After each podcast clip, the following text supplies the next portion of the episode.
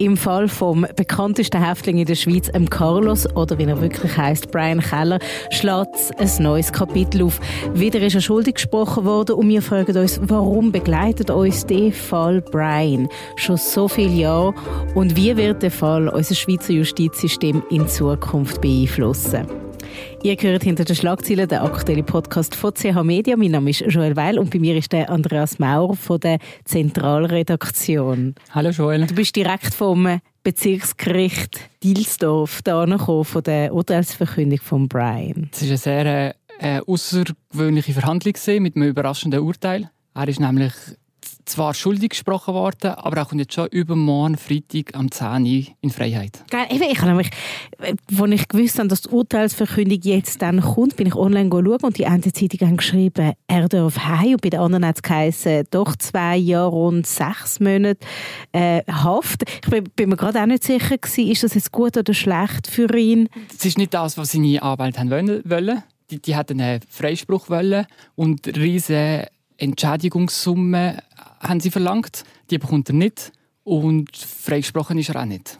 Also, aber was hat es denn jetzt auf sich? Sagst, look, die Chronologie von dem Fall Brian, die ist ja so gewaltig, dass ich jetzt in über 30 Podcast-Folgen noch nie mit so vielen Notizzetteln in dem Studio gesessen bin. Ich also, das, wir müssen das nachher schnell richtig, richtig schnell aufgleisen.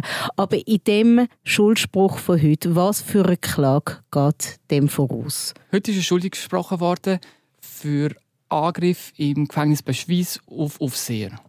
Aber das Komplizierte daran ist, dass es parallel zwei Verfahren gibt, wo es ums Gleiche geht, aber die, aber die werden jetzt hintereinander behandelt. Das heißt? Der erste Fall ist ähnlich, ist aber noch nicht rechtskräftig und jetzt hat das Gericht müssen annehmen, was ist die Gesamtstrafe, die er in diesen zwei Verfahren zusammen zu erwarten hat, weil die werden zwar separat geführt, aber die die Strophe wird als Gesamt am Schluss bestimmt.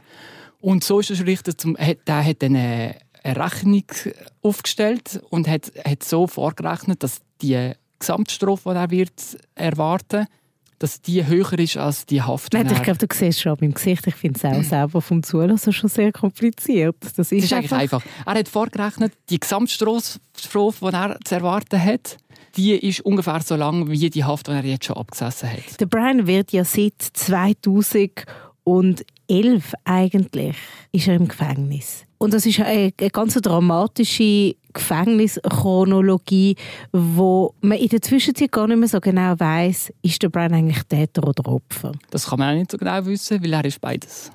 Was sind, komm, nimm uns doch schon mal mit in den Fall, Brian. Was sind die wichtigsten Punkte von den letzten 10 plus Jahren? Bekannt worden ist er vor 10 Jahren. Das war die SRF-Sendung, wo er als Carlos berühmt worden ist. Das war eine Reportage, die eigentlich um den Jugendanwalt gegangen ist, der das Sondersetting für ihn ähm, eingerichtet hat. Das war ein Porträt, wo, wo der Brian, der damals Carlos genannt worden ist, eigentlich einfach eine Nebenfigur war, um zu zeigen, was der Jugendanwalt für großartige Arbeit macht. Und dann ist daraus ein Skandal geworden, weil das Sondersetting ist so teuer war und dass er in diesem Sondersetting Boxtraining bekommen hat, hat fast niemand verstanden. Genau, über 20'000 Franken hat es ja gekostet. Der Blick hat ja damals titelt Sozialwahn. Sozialwahn, genau, Ausrufezeichen. Und dann ist ja der ganze, ist ja der ganze Aufschrei durch die Schweiz. Und Politik heute würde die Regierungsrätin Jacqueline Fair in Zürich könnte wahrscheinlich anstehen und könnte so ein Sondersetting erklären und ihre Medienbeauftragten würden sie briefen, was sie sagen und was nicht. Aber damals war irgendwie die Zürcher Justiz völlig unvorbereitet und hat den medialen Druck nicht standgehalten, hat nicht können erklären, was da passiert ist und dann ist nicht anderes übrig geblieben, als das abzubrechen. Aber es ist eigentlich eine missglückte Kommunikation von der Zürcher Behörden. Und nachher ist das ja wie eine Abwärtsspirale und, und eins Umschleppen von dem Brian und wieder ins Gefängnis und raus. Bring doch schnell Ordnung auch in meine Gedanken und in meine Notizen. Was ist nach dieser Sendung passiert und nach dem Blickskandal? Er ist dann wieder in Haft gekommen ähm, man, man hat den, mit, dem, mit dem Sondersetting ist, ist es darum gegangen, ein maßgeschneidertes Programm für ihn aufzustellen. Und nachher hat er quasi, ist er wieder in, äh, ins Standardprogramm gekommen, ist einfach in, im Gefängnis gesessen. Er ist dann mit der Zeit freigekommen, aber ist dann wieder gewalttätig geworden, ist dann wieder in Haft gekommen. Und die Haft in, in der Böschweiz, die ist dann immer weitergegangen, weil er dort sich nicht an die Regeln gehalten hat. Und dort war er dann auch in Isolationshaft gewesen, oder Einzelhaft? Ist das gleiche, Isolation und Einzelhaft? Ja, das ist das Gleiche. In der Böschweiz nennt man das der Bunker. Das ist äh, eine Zelle, die eigentlich nichts hat. Kein Bett, also ein Stahlbett, äh, ein Loch am Boden. Ähm, wo man sich nicht selber umbringen kann. Zum Beispiel. Und dort war er drei Jahre lang. Genau. Weißt, ich, ich habe jetzt so zaghaft gefragt, weil ich mir selber nicht sicher war, dass man drei Jahre lang in so einer Zelle sein kann. Aber okay, das macht es äh, das macht's nicht besser. Ich glaube, wir stehen alle heute an einem Punkt, auch alle Behörden, dass, man, dass einem so ein bisschen bewusst ist, dass dreieinhalb Jahre Isolationshaft eigentlich in keinem Verhältnis zu einem Schweizer Standard steht. Der Brian ist halt auch nicht in einem Verhältnis gestanden zum Verhalten, wie wo man in der Schweiz erwartet. Er hat der Aufseher gibt es vielleicht ein paar, was wirklich, wo in diesem Konflikt sich gegen ihn aufgestachelt haben und dann vielleicht auch ein bisschen bösartig geworden sind. Aber hauptsächlich haben sie sich einfach nicht anders zu helfen gewusst, weil er alles kaputtgeschlagen hat. Er hat, wenn, wenn sie ihm das Essen haben wollen hat er sie angegriffen. Sie hat Angst gehabt, er bringt sich um. Er hat seinen Code umeinander geworfen. Er hat sie angespuckt und bedroht. Man hat schlicht nicht, nicht anders gewusst, wie man sich helfen will. Aber macht man sich dann, und das ist eine Diskussion, die wir zwar nicht als Erste in dem Land führen, aber ein junger Mensch dreieinhalb Jahre in Isolationshaft halten, kreiert man da nicht ein bisschen sein eigenes, ohne dass ich ihn jetzt eine Menschlichkeit absprechen möchte an Brian, aber da schafft man sich doch eigentlich mehr ein Monster, wie dass man einen Straftäter resozialisiert. Das Gericht hat heute festgestellt, dass es eine unmenschliche Behandlung ist, aber der Richter hat betont, dass es nicht so ist, wie die Anwälte sagen, dass quasi einfach der Staat hat aus ihm ein Monster gemacht, sondern die Ursache ist er selber. Er hat sich nicht an die Regeln gehalten, das Gefängnis hat nur das wollen, dass er sich an die Regeln hält. Und im Verhältnis zu anderen Häftlingen, ist er besonders gefährlich oder ist er einfach, ohne es zu verharmlosen, ein bisschen rebellischer? In dieser Haft hat er sich besonders gefährlich verhalten. Er ist nicht der Einzige. Es gibt immer wieder Häftlinge, die in Einzelhaft kommen. Und es gibt immer wieder Häftlinge, die auch länger als 15 Tage, das ist die Dauer, die erlaubt ist, in Einzelhaft sind. Und es gibt auch immer wieder solche, die mit ihrem Code um sich werfen oder komplett durchdrehen und das Gefängnis weiss nicht, wie man die beruhigen kann, außer in Einzelhaft. Das gibt es immer wieder. Aber in, in der Dimension, wie, wie er das gemacht hat und wie der ganze Konflikt eskaliert ist, das ist einzigartig. Und wie sind wir jetzt zum Punkt gekommen, dass wir den Brian in den letzten paar Wochen vor allem auf Social Media wahrgenommen haben, wie er, wie er in die Luft boxt und sein Boxtraining macht? Eigentlich sind Handys im Gefängnis verboten. Und, und in dieser Einzelhaft hat er, nicht einmal, hat er teilweise nicht mal Kleider gehabt. Dann ist er verlegt worden ins Bezirksgefängnis Zürich und dort ist ein, ein lockeres Setting das liegt auch daran, dass er sich besser an die Regeln gehalten hat und hat von ihm ein bisschen, ein bisschen mehr Freiheiten können lassen. Und so ist er dann so offenbar geschmuggelte Handys in Haft gekommen und hat sich dann auf die Art selber aus der Haft inszeniert. Also was heisst Ihnen geschmuggelt? Das wird ja, wenn uns allen aufgefallen ist, dass er einen TikTok-Account hat, dann äh, ist das jemandem dort im Gefängnis ja aufgefallen. Die Gefängnisleitung sagt, sie können, es wäre nicht verhältnismäßig, wenn sie ihn würde jeder da kontrollieren. Das wäre Schikane. Nach ein paar Medienberichte über das Thema hat dann aber plötzlich, hat er plötzlich nicht mehr viel gesendet. Offenbar hat dann wieder eine Kontrolle stattgefunden und dann hat er sein Handy wieder müssen abgeben. Ah, und die Diskrepanz in der Härte von den verschiedenen Gefängnissen in der Schweiz ist offensichtlich auch äh, sehr groß. ist das der Gefängnisleiter von Böschweiss, der sich letztens geäußert hat und sich beim Brian in einem Brief entschuldigt hat? Nein, das ist der ehemalige Leiter vom Zürcher Justizvollzug. Der Thomas Mannhardt hat sich dafür entschuldigt, dass dass er auch das nicht mitbekommen hat, was unter seiner Führung passiert ist. Jetzt, wo er pensioniert genau. ist. Und er hat ja dann auch zurückgeschaut und hat sich selber so ein als Teil von dem System gesehen, wo so im Fall Brian versagt hat. Genau. Und jetzt reden wir ja alle darüber, wie das System im Fall Brian versagt hat. Aber was ist das System und wo hat es versagt? Rückblickend muss man sagen, dass die Einzelhaft für ihn ist zu lang war. Da hat das Gefängnis müssen irgendwelche ausgleichenden Massnahmen treffen. Sie, sie, hat, sie, sie hat noch, das Gefängnis hat noch stärker müssen versuchen, ihm als Kompensation andere Freiheiten zu geben oder noch mehr auszuprobieren, ob sie da nicht anders daraus kommen. Und wenn man von der, von der Justiz redet, sind es ganz verschiedene Instanzen, die damit gemeint sind. Der Staatsanwalt beantragt die Haft und ein Gericht muss, muss bewilligen, dann will er es verlängern. Aber dann, wie es innerhalb vom Gefängnis abläuft, das entscheidet der Justizvollzug und da ist bei der, der Regierung unterstellt. Jetzt kann der Brian erst mal heim. Am Freitag um 10 Uhr. Am Freitag um 10 Uhr dürfen erst heimgehen. Genau. Jetzt hat sie, seine Anwälte und sein Team die bekommen jetzt 48 Stunden Zeit, um ihn auf das vorzubereiten und auch die, die letzten Massnahmen zu treffen. Weil das Spezielle daran ist, dass, dass wenn normalerweise jemand aus, aus dem Gefängnis kommt, dann wird er vom Gefängnis darauf vorbereitet. Aber weil das in diesem Fall nicht ein Strafvollzug ist, sondern eine Sicherheitshaft, gibt es nichts. Was heisst das sicher? Was ist der Unterschied? Das ist eine präventive Haft. Man hat ihn bis jetzt eingesperrt, um abwarten, wie das Strafverfahren endet. Und ein der Gründe ist, dass Wiederholungsgefahr besteht, dass man sagt, er könnte wieder zuschlagen und darum müssen wir ihn in Haft behalten. Und wie tut man dann normalerweise einen Häftling auf seine Freilassung vorbereiten?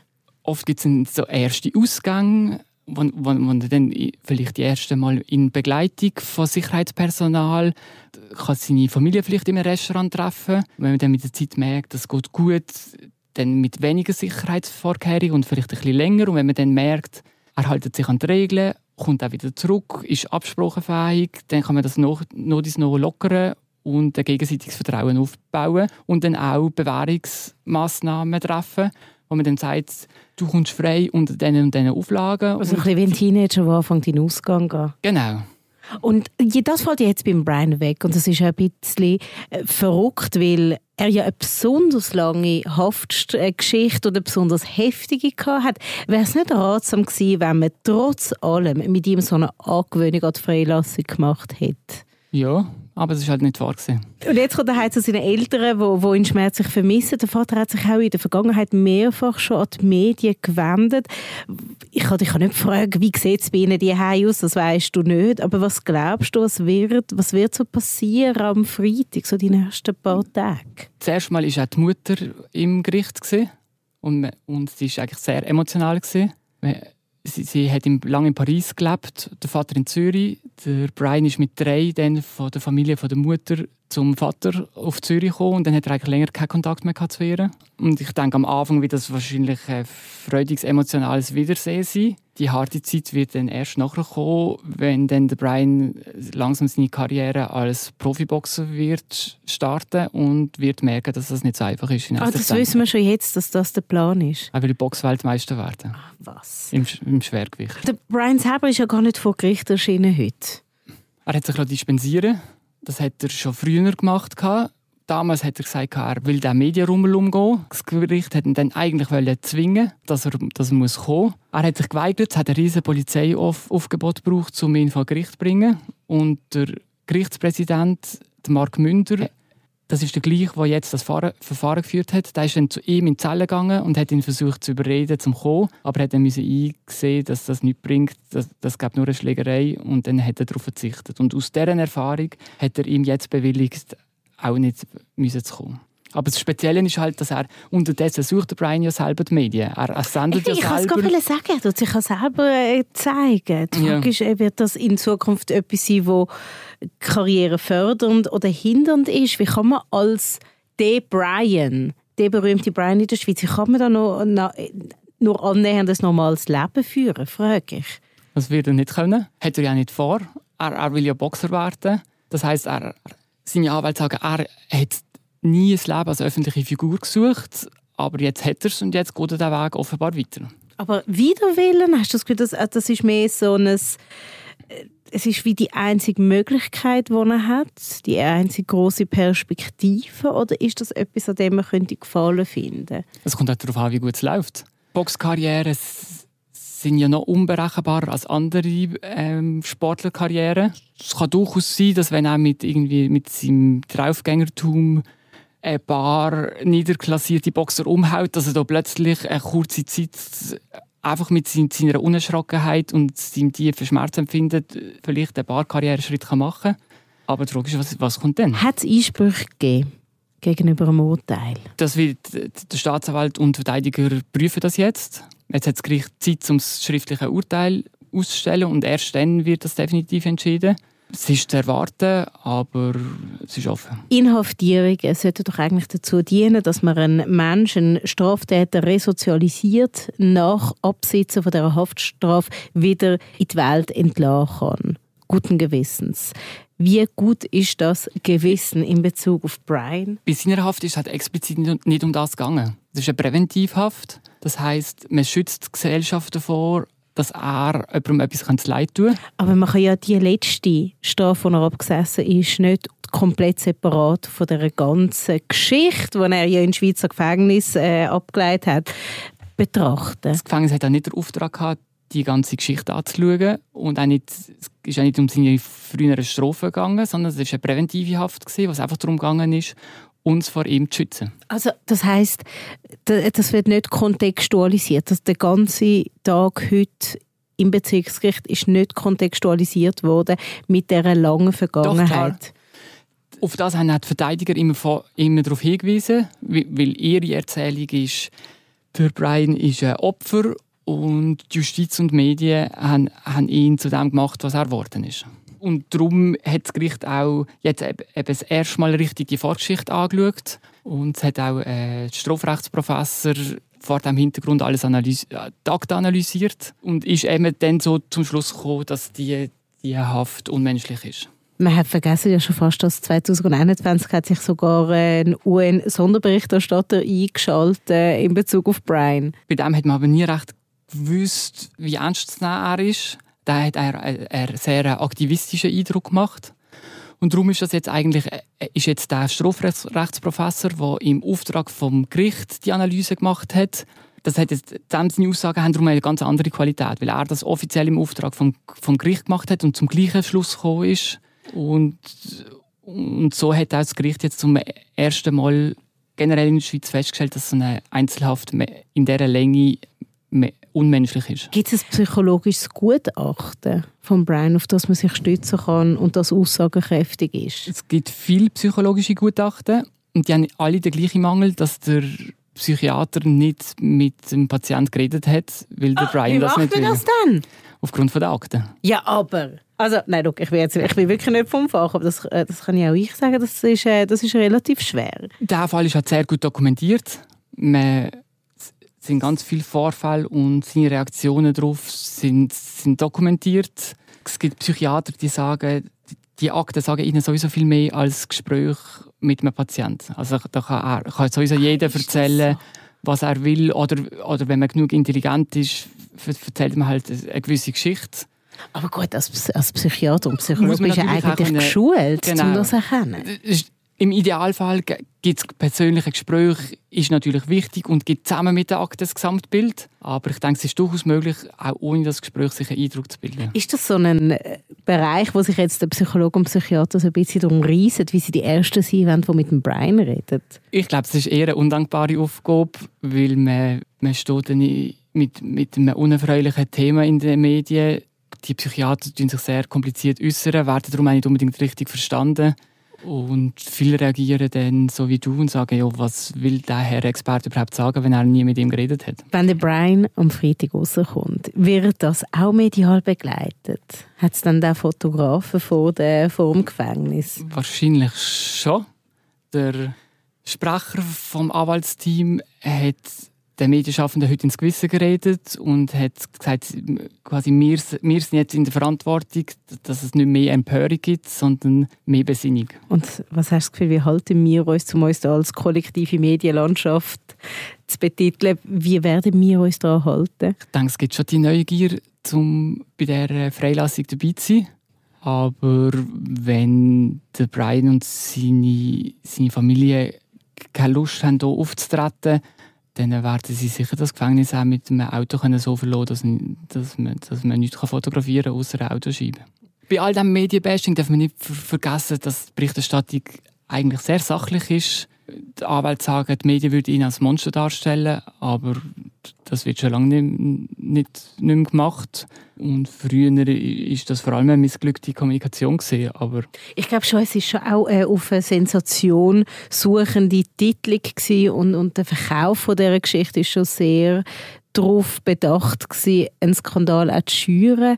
Aber ich finde, am Ende des Tages ist es eben, wie du sagst, es ist mehr die Reaktion auf die Berichterstattung, die versagt hat, wie die Berichterstattung selber. Ich glaube, das Justizsystem hätte einfach dem medialen Druck und der generellen daraus resultierenden Empörung nicht dürfen angehen. Die berühmteste Schlagzeile im Fall ist ist die vom Blick von vor zehn Jahren, die wir vorher angesprochen haben, Eben. Sozialwahn.